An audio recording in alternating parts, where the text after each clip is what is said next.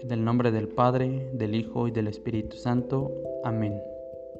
Ven Espíritu Santo y llena los corazones de tus fieles y enciende en ellos el fuego de tu amor. Envía Señor tu Espíritu y todo será creado y se renovará la faz de la tierra. Reflexión del Evangelio según San Lucas capítulo 15 versículo del 1 al 10. Este Evangelio nos muestra cómo publicanos y pecadores escuchan a Jesús y algunos fariseos y escribas murmuran de él y dos parábolas en donde un pastor pierde una oveja y una mujer pierde una moneda, que al encontrarlos se alegran y comparten esta alegría en comunidad. Escuchar y murmurar. Quienes escuchan y ponen atención son publicanos y pecadores. Han oído y han visto que con Jesús hay una oportunidad de vida. Dejar su hombre viejo para ahora ser hombres nuevos.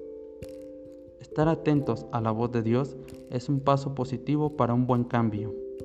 Al contrario, murmurar es estar cerrados de corazón, resistencia a nuestra comodidad, a nuestros apegos, a no querer soltar lo que pensamos que nos hace bien, pero en realidad atacan nuestra felicidad.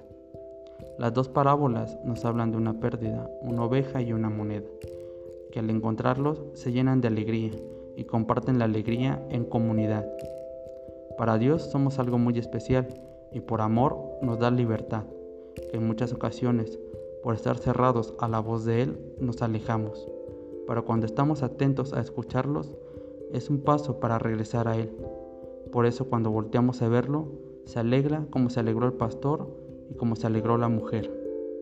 Y no olvidemos que una característica de buscar al Señor es estar abierto a la comunidad, compartir la alegría como el pastor y como la mujer pues donde uno o más se reúnen en su nombre, Él está presente.